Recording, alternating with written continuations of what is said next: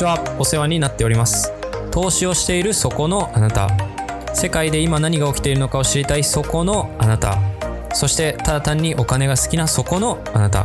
まあ僕もそうなんですけれども。ここはオルタナ経済番組のサルノミクスチャンネルです。僕と一緒にお金について経済についてそして世界について共に考えていきましょう。それでは今日もゆるい感じでいく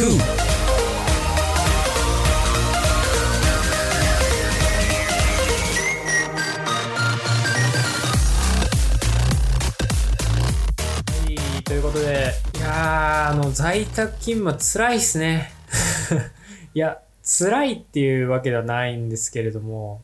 まあ、その仕事の時間がまあ増えるというか僕の場合だとちょっと12時とかにね、今日は仕事を12時ぐらいまでやらないとダメな感じになってきておりますね。はい。まあ、どうせサービス残業ですけれども、まあそういった方多いんじゃないですかね。要はフレクシブルになるけれども、まあフレクシブルな分ですね。まあやることが多くできるというか、ね、そういった方多いと思いますけれども、逆になんか頑張るときは頑張って、頑張らないときは頑張らないみたいな、あの、働き方が誰にも見られず、そういったことができるっていうのは、まあ僕はいいと思いますけれどもね、僕はフレキシブルな方が好きですね。なんか朝決まった時間に行って決まった時間に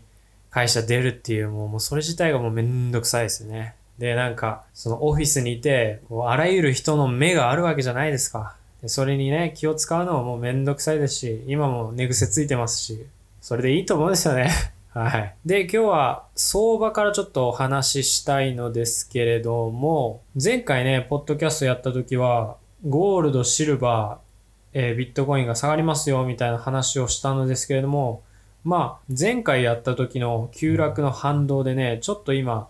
反発してきているっていうのがここ数日の推移ですよね。まあ、いずれにしてもこのビットコインとか金とかこういう価格を見てるともういかにもさらになんか高値を更新してきそうな勢いではあるんですけれどもいや、ここはやっぱり調整すると思いますね。よくあるパターンですよね。その大きく急落した後、まあ、買っている人もね、売っている人も振り落とされるわけですから、そこからまあ調整上げというものが入ってですね、ある程度上がると。まあそこからは上でその逃げきれなかった人たちはね、どんどんこうロスカットなり、売ったり、新しく買った人は売っていったりとか、そういう形でなんだかんだ言って下がっていくと思いますね。これで高値更新してくるってなると、まあもう一つちょっと材料とかが必要ですよね。その安全資産に資金が流れるような材料が必要だと思うのですけれども、何度かね、お話しさせていただいておりますように、そのアメリカの10年国債利回り、これがね、急騰したんですよね。まあ、ほんの1週間前はですね、0.5割るか割らないかみたいな、そういう節目だったのですけれども、今0.7ですよ。まあ、0.2しか上がってないみたいなね、そういう、そういうなんかこう、あの、数値的に見ると、かなり、まあ、小さいように思いますけれども、こういうね、大きな動きはなかなか見られないものでして、で、大体その、まあ、いつもその、お話しするときに、その10年国債利回りっていうのは、その株価が上がるか下がるかっていう重要なインジケーターというふうにあのお話しさせていただいております通りですね、この10年利回り、これがなんか急騰したっていうことは、要するに国際市場からお金が出ていってるっていうことなんですよね。で、この資金がどこに向かうかというと、株式市場か、はたまたそういったなんか金とか銀とか商品市場であったり、とりあえずどこかに出る、出るのですよね。こういう資金のローテーション的に。なので非常に重要なインジケーターと。で、ここからさらに、この10年利回りが上がり続けるとしたら、アメリカ相場はですね、あの、今も史上最高値更新してますけれども、それを優に超えてくるような上昇がですね、来週もしかしたら、10年利回りが大きく上がった場合ですけれども、来週のちょっとアメリカ相場大きく上がる可能性があると見ておりますね。いずれにしても株式市場はね、ちょっと怖いんで、わかんないところが多いので、まあ、上昇相場にしても、もう3、4ヶ月連続で陽線をつけてますし、そろそろね、調整が入ってもおかしくない水準ではあると思うんで、あまりね、今手を出したくないというところですよね。一方、日経平均株価はね、高値超えられないですね。2万4000円の。確かに日経平均も、えー、新型コロナのね、拡大がかなり懸念されていたあの急落を見事に全部戻したわけなんですけれども、その高値のね、2万4000円、まあ他の相場だと結構超えてるんですよね。日経平均株価だけ、まあちょっと他のね、指数と比べると、高値更新までは至っていないと。まあそれほどあまり世界のね、その注目度が薄いっていうのが、うん、大きいところだと思うんですけれども、世界的なこう見方で言うと、もう日本の経済は、あの、死んでいると いうなんか捉え方をされてるんですよね。アメリカのなんかテレビとかでよく言ってるんですよね。その、日本化したくないみたいな。あの、経済を悪くして日本化、その Japanification って言うんですけど、その Japanification になりたくないみたいなね。そんな議論をしてるんですよね。なのでもう日本は経済がもう死んでいるっていう体で世界で見られてるんで、正直まあ日経平均もね、あまり買うってなるとあんまり、まあ僕の意見ですけれども、個人的意見ですけれども、魅力がないのかなと思いますね。で、もう一つ重要なキーの、あの、ドルですね。ドルがね、全然上がらないんですよ。ドルが全然上がらないから、金と銀とビットコインですね。がなかなか下がらないっていうところはあると思うんですけれども、さすがにね、ドルも今見ると大体94ドルと92.5ドル、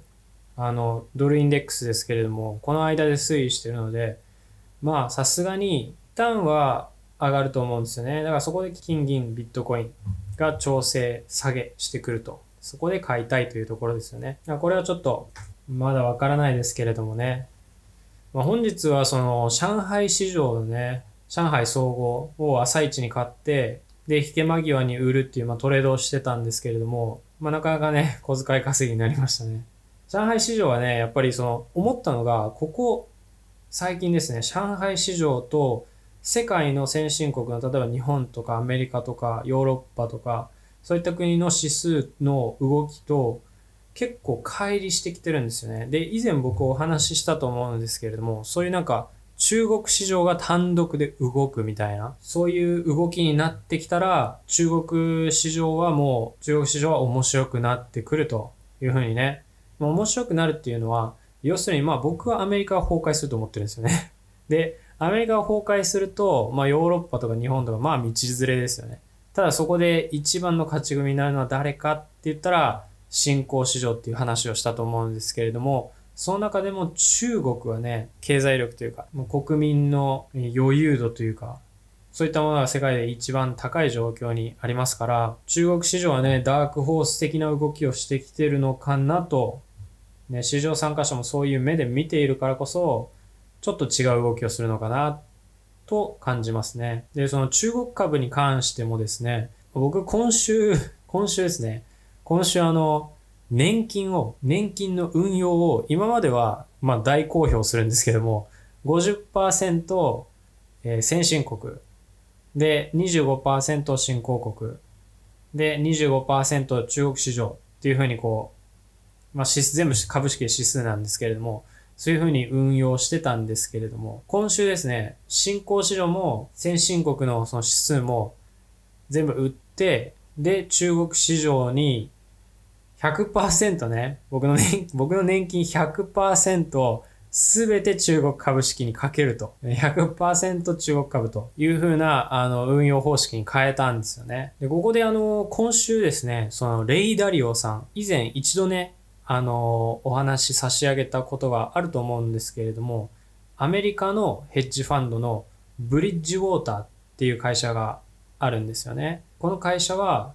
あの、世界でですね、一番大きなヘッジファンドなんですよね。で、この会社の創業者の一人であります、レイダリオさん。まあ、所長さんですよね。レイダリオさんが運営してるこのブリッジウォーターがですね、今週面白いね、あの声明を出したんですよね。レポートとして。まあもともとこのブリッジウォーターっていうヘッジ、このヘッジファンドさんのそのポートフォリオも、まあ、新興国ばっかなんですよね。新興国ばっかに集中したポートフォリオなんですよね。まあ、このレイダリオさんっていう人、このか、この人の考え方がまあ、僕と一緒でそのアメリカを崩壊するみたいな まあ崩壊するっても彼は言ってないですけれども、暗にね、そう言ってる感じですよね。まあ、そういう人なんで、新興国にポートフォリオを展開していると。で、このブリッジウォーターの声明によりますと、キャレンさんですね。このキャレンさん、ブリッジウォーターアソシエイトの、えー、投資リサーチ部門のヘッドの人なんですけれども、このキャレンさんが言うには、ブリッジウォーターのスタンスとしてはですね、要するに中国の国債と中国の株式、それをメインにして、で、あとちょっとその他の国のね、国債とか、あと地方債とかを入れるといいよっていう、そういうポートフォリオを作った方がいいですよっていうふうに言ってるんですよね。で、まあ、まずなぜその中国の株式とか中国の国債に投資を集中させるべきかっていうところなんですけれども、彼女曰く、中国政府は他の先進国がやっているようなですね、あの、前代未聞の政策、まあ、いわゆるその、えっ、と、国債の利率を0%にしたりですね、お金をすりまくるとかですね。でそういうね、ことをやらないですよっていうふうにもう発表していると。で、確かに中国の国債、あの、10年もの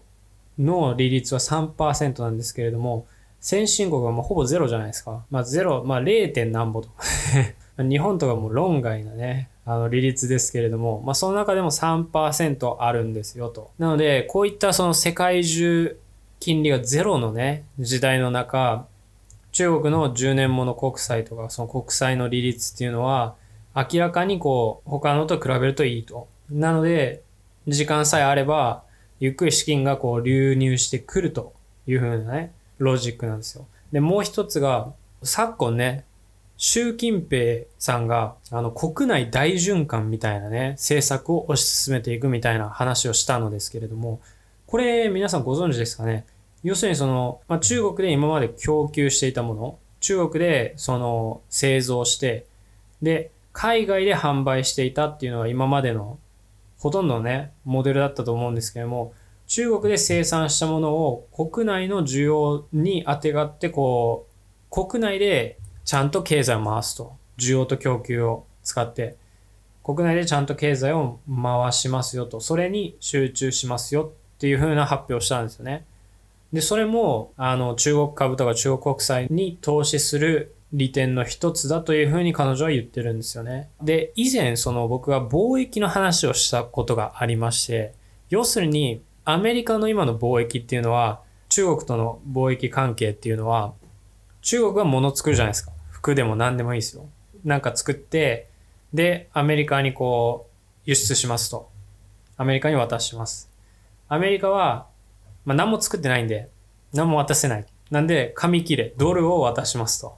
こういうね、あの、貿易だったんですよ。アメリカではその貿易赤字だと。うちは貿易赤字だからアンフェアだというふうに言ってるんですけれども、まあ、本当にアンフェアなのはね、アメリカで、要は物を作ってなくても、紙切れさえ渡せば、この中央銀行がすりまくったお金を渡せば、もう紙作るなんてもうそんな紙幣作るなんて何もいらないわけじゃないですか。もう、あの、労働力とか何もいらないわけじゃないですか。服一枚作るのに、どれだけの機械とか人間がね、頑張って作ってるのかっていうところですよ。で、それとその物々交換をしているっていう貿易なんで、本来は実は中国が損をしていたんですよね。本来はそのものを国内で売ることができれば、要はその国内の服がない人たちにその服を供給できるという状況をあえて安くね、アメリカの人たちに提供していたっていうところを、これを変えていくようなね、その習近平さんが国内で大循環をするっていう風な、あの、政策をね、方針を決めたっていうことが、まあ、今回のこのレコメンデーションの理由というふうにキャレンさんはね、おっしゃっておりますね。はい。まあ僕の年金100%中国、中国株集中もまあそうそう悪いね、あの、チョイスじゃないのかもしれないですね。世界一のヘッジファンドがこう言うんですからね。まあそう信じたいですけれども。はい。で、その前回のポッドキャストでお話しさせていただいた WeChat のことについてなんですけれども、WeChat 僕タイトルにもつけてないんですよね。その前回のポッドキャストには。でも WeChat の話をしたんですよ。要するに今回そのトランプさんがバイトダンスをアメリカ国内で禁止した時に同じく大統領令でね、WeChat も禁止したんですよね。で、前回のポッドキャストで僕話したんですけれども、WeChat をカットするのはやばくねみたいな。ね、これ僕だけ？みたいな。これ僕、僕だけしか思ってないですか？みたいな。ね。でも僕の考えでは、WeChat って中国人にとっては生活インフラでなくてはならないものになっているんですよね。なのでそれをカットすると、要は iPhone を買って、で WeChat がダウンロードできないと iPhone なんていらねえってなるんじゃねえの？みたいなね。そんな話をしたと思うんですけれども、やっとね、ウォールストリートジャーナルがそういうレポートを出したんですよね。まあ、レポートというかニュースですよね。どうやら火曜日にですね、火曜日に、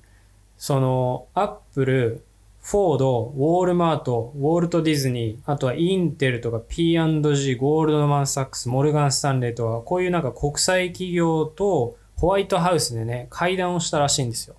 で、その中で、こういった企業がね、ホワイトハウスに対して、ちょっと WeChat はやめてみたいな、WeChat 禁止だけはマジでやめてみたいな、まあ、懸念を示したというふうに書いてあるんですけれども、まあやっぱりそのアップルさんとかね、もう猛反対でしょうね、こういうね。どう考えても影響が出るとしか思えないんですよ。で、この記事に書いてあるんですけれども、要は WeChat、まあアメリカ人にとって WeChat はどれだけ中国人の中でその必要不可欠なものであるかっていうのわかんないみたいな。で、この WeChat を使って、そういったなんか、あの、家賃を払うとかね、出前を取るとかね、オンラインショッピングをするとか、まあそれ以上にいろいろなことをやっているんだよと。で、生活インフラの中で本当に必要不可欠なものだというふうにね、書いてあるんですよ。で、どうやらこのトランプさんの WeChat 禁止っていうのは9月15日に効力を示すらしいんですけれども、いやーでもどうなんですかね。その大統領令って多分トランプさんの鶴の一声でね、あの、決められるもんなんで、おそらくトランプさんの鶴の一声で、これも取り消しにできるはずだと思うんですけれども、WeChat はね、とりあえず取り消しになると思いますね。そしたらまたあの、株価が下がっていたテンセントがまた上がり出すんでしょうけれども、で、そのウォールト・ディズニーとか、まあ、P&G とか、まあそんな関係ねえんじゃねえの？みたいな。WeChat そんな関係ねえんじゃねえの？みたいな見方もあると思うんですけれども、どうやらその WeChat でお金を払えないとか、WeChat でコンタクトができないとか、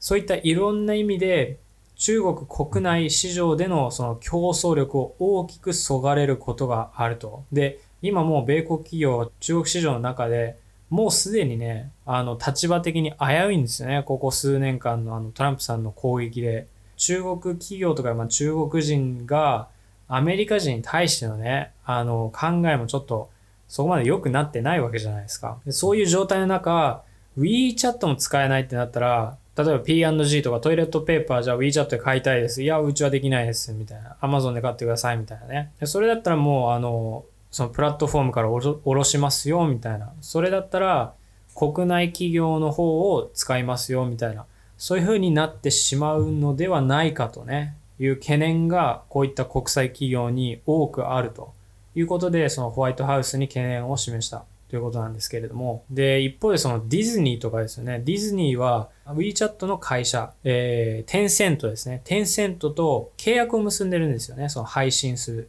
ディズニーチャンネルとかわかんないですけど、まあディズニーの番組をですね、配信する契約を結んでいる中、まあこういうね、その WeChat を使えないってなると、そのテンセントからこう契約を打ち切られるとかね。まあディズニーぐらいでかい会社だったら、まあ交渉力はあるかもしれないですけども、そこら辺の小さいね、米企業の会社が、もしテンセントとコネクションがあって、で、WeChat を使え、使わないですよみたいなね。そんな話になると、間違いなく契約切られますよね。うん、テンセントほどバカでかい。アジアでは世界最大なんじゃないんですかね。その時価総額的に。うん、っていうことが起こっているということですよね。うん、テンセント買おうかな。どうせあれですよね。もう、これはさすがに取り消しになると思うんですよ。バイトダンスは今、あの、マイクロソフトとの話は宙ぶらりになってますけれども、テンセントこれ今買って、で、どうせトランプさんが、ああ、今のなしみたいな感じ。トラテンス、あの、WeChat は安全ですよ、みたいなね。大統領令出しましたけど、ちょっと間違えました、みたいなね。うん、そういう感じで出してきたら、テンセントの株価はそのニュースで上がるはずなんで、まあ、今は株価には全く織り込まれてないと思いますけどもね、この材料は。うん、なのでちょっとテンセントそれだけ買おうかな、と、今考えておりますね。で、次にあの、お話したいのが、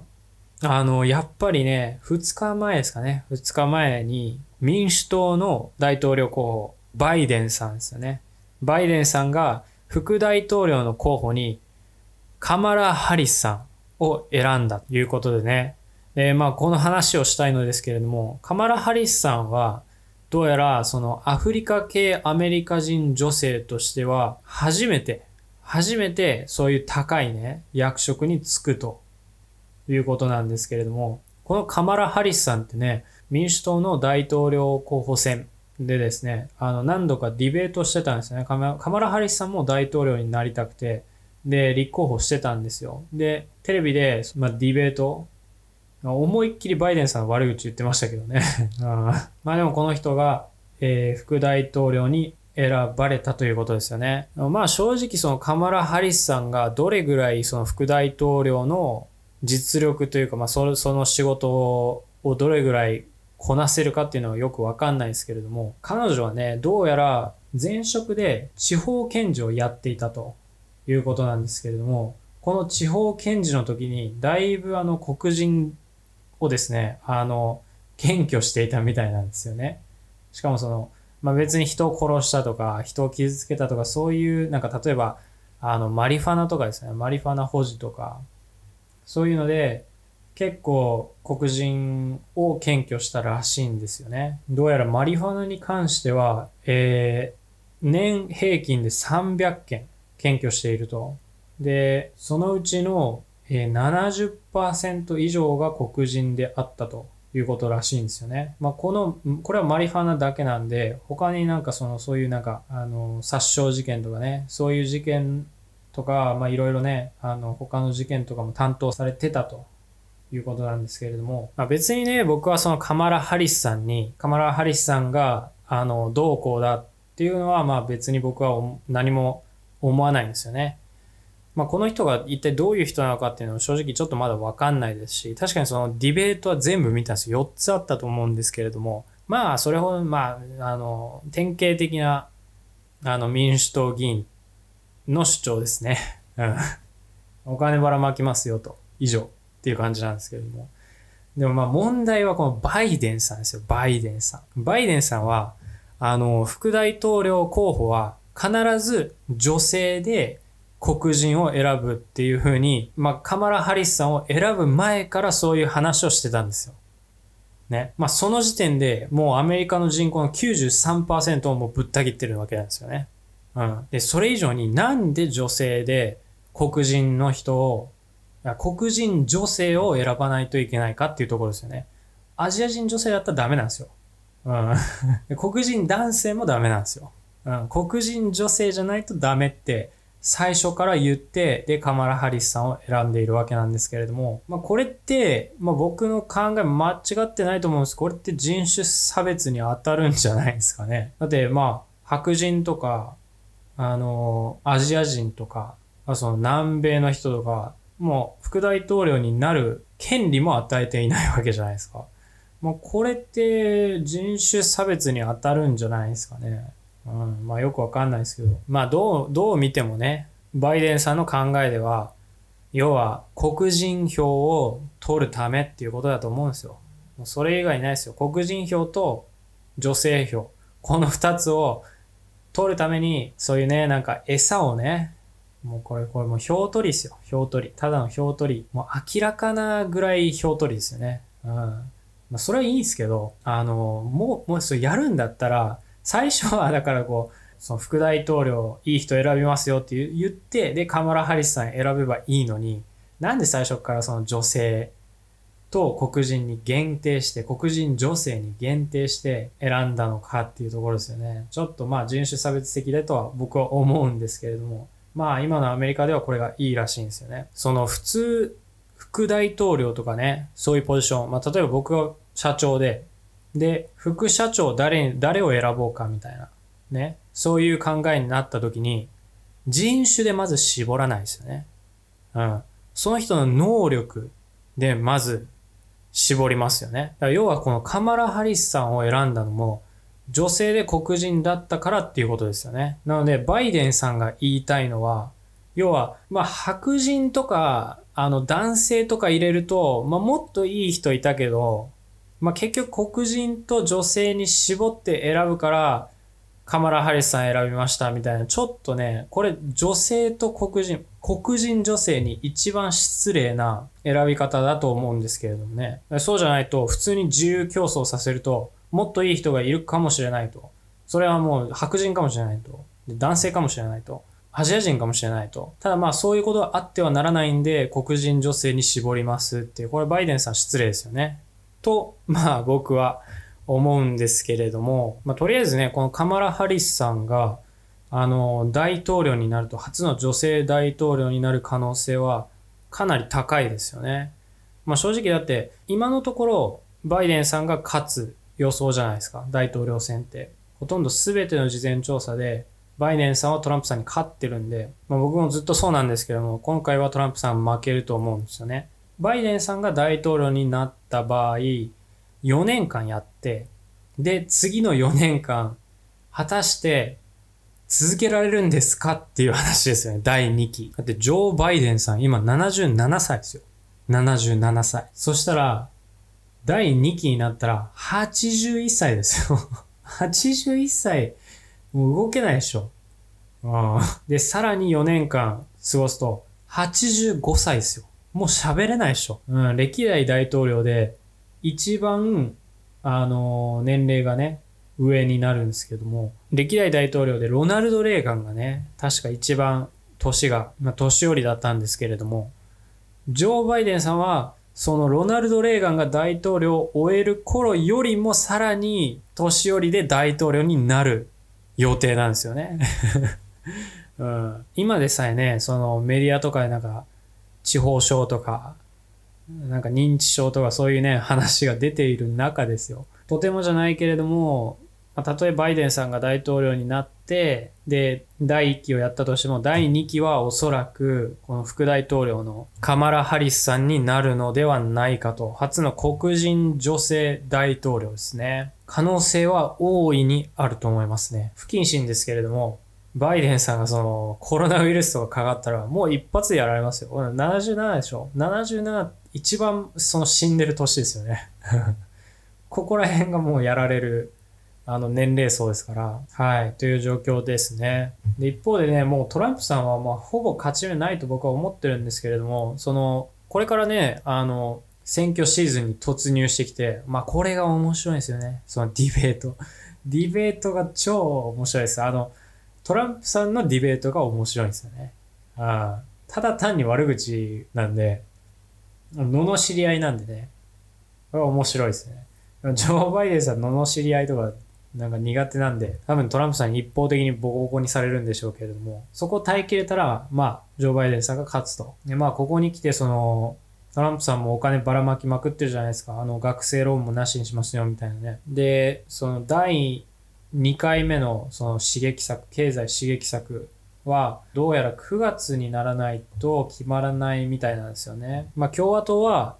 1兆、1兆1000億円ですね。1兆1000億円相当の刺激策を提示しているのに対して、民主党は3兆5000億の、あ、失礼いたしました。110兆円ですね。円だと。110兆円の経済刺激策と、民主党は350兆円の経済刺激策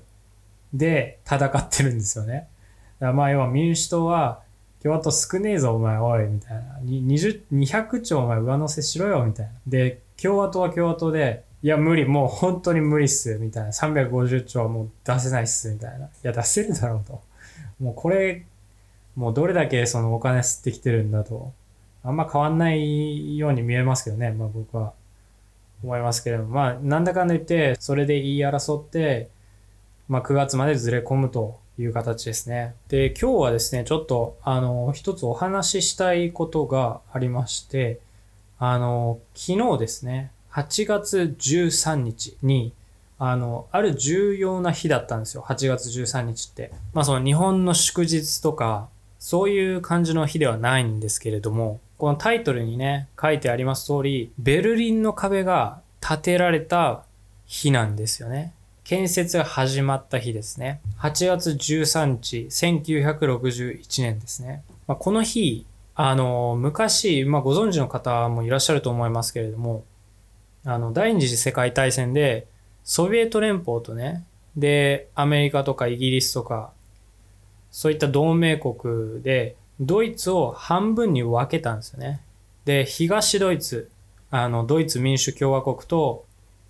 西ドイツ、ドイツ連邦共和国と、この二つのね、ドイツがあったんですよ。それを隔てていたのがベルリンの壁ということだったんですけれども、で、このドイツ民主共和国ですね。この東ドイツ。東ドイツは、要するにもうソ連と一緒の考えですよね。社会主義、共産主義国家と。でこの国は、まあ、要は、あの、国民にとってはそのパラダイスのような国を目指したと。その労働者がね、労働者が強い権力を持っている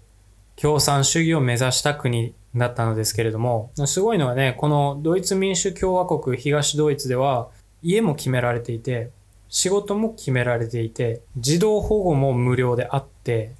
えー、教育も全部無料ですよね。学校も全部無料で、医療費とか社会保障とかも全部無料っていうね、まあそれもまさにソビエト連邦ですよ。共産主義国家の体制を維持していたらしいんですよね。まあそんな夢の国からですね、でも多くの人が、その壁がなかった頃は、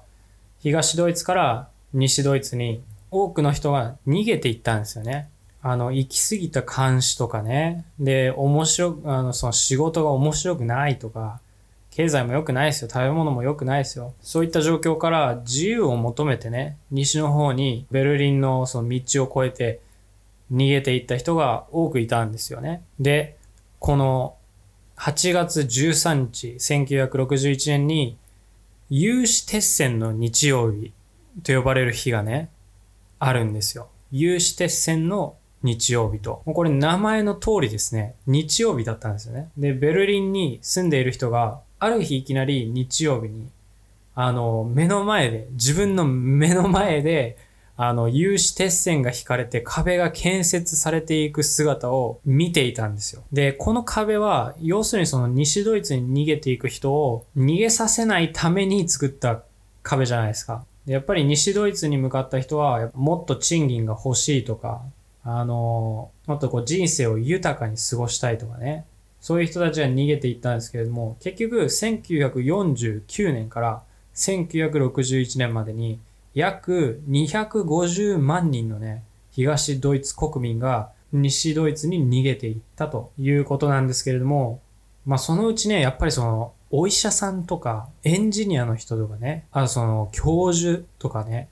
先生とか、そういうなんかこう、あの、頭のいい人ほど、どんどんね、西ドイツに逃げていったらしいんですよ。こういうのを見ていて、東ドイツは、まあこれはやべえなと。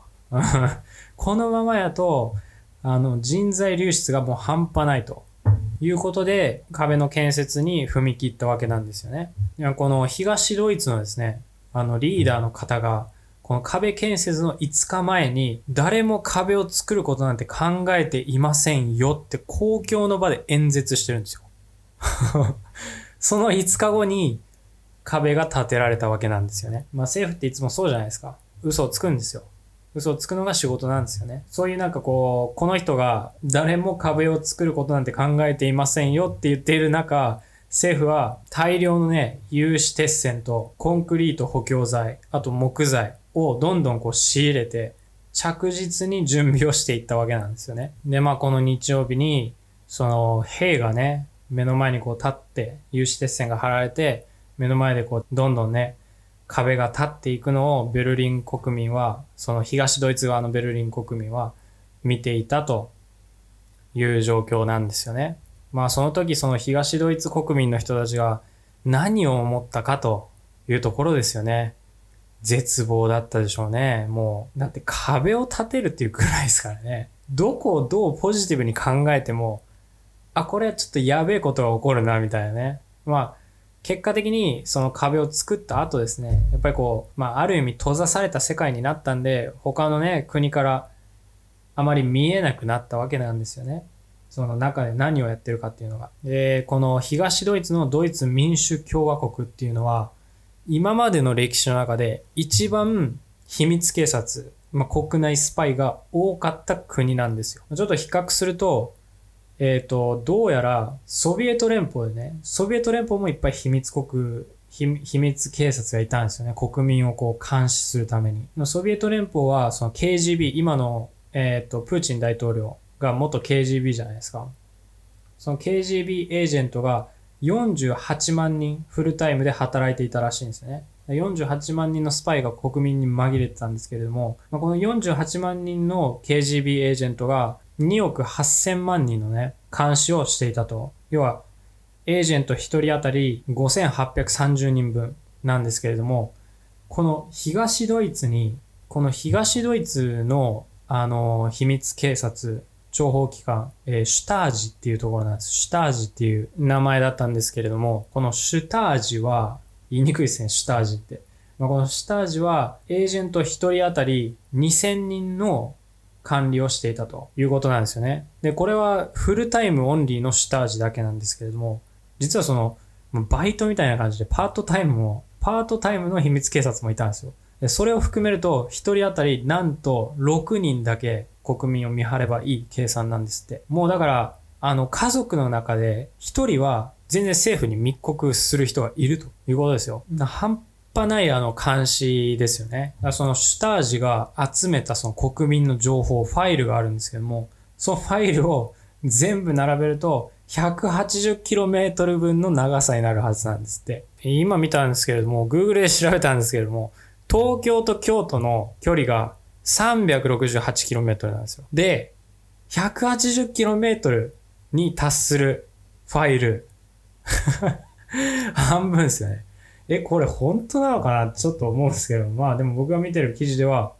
確かに 180km って書いてますね。いや、だからもう、あの、東ドイツに住んでる人からしたら、もう、生活はもう恐怖に包まれていたでしょうね。要は、まあその友達とのその私的なね、会話も、その友達がスパイかもしれないですし、東ドイツの悪口とか言ったらもう終わりですよね。そういったなんか厳重な監視体制が敷かれていたと。でですね、このあの壁が建てられてからもですね、まあ、もちろんその西ドイツに逃げようとした人はたくさんいてですね。でまあ東ドイツ政府はですね、もうその逃げようとする人は全員その場で銃殺しろという命令を出していたんですよね。その警備している兵士に対して。で、5000人近くがその壁を乗り越えようとしたらしいんですけれども、そのうち600人は、まあ、残念ながら銃殺で殺されたと。中にはその18歳の少年とかが逃げようとして、で、銃殺されて、友達は逃げ切れたけれども、まあ彼は殺されたとかね。このピーターさんという人らしいんですけれども、で、このピーターさんのその像というか、あの、石像というかね、そういう、そういうのがまだベルリンにあるらしいんですよね。で、そこにはなんか、まあ彼はただ自由が欲しかったとっていう文字がね、刻まれているらしいんですけれども、もちろんその、そういった壁で死んだ人たちとか壁を乗り越えようとして死んでいった人たちは、東ドイツ国内ではですね、メディアが、あの、歪ませて、全く違うことで死んだようにな、あの、書かれていたりですね。いろいろね、そういう統制が 厳しかったと。なので、あの、結構世界ではですね、その1989年に、えー、11月9日ですね、その日にベルリンの壁が崩壊したということで、その日が、あの、自由が勝利した年とか、その日に自由が勝利した日とかね、そういうふうにあの、皆さん、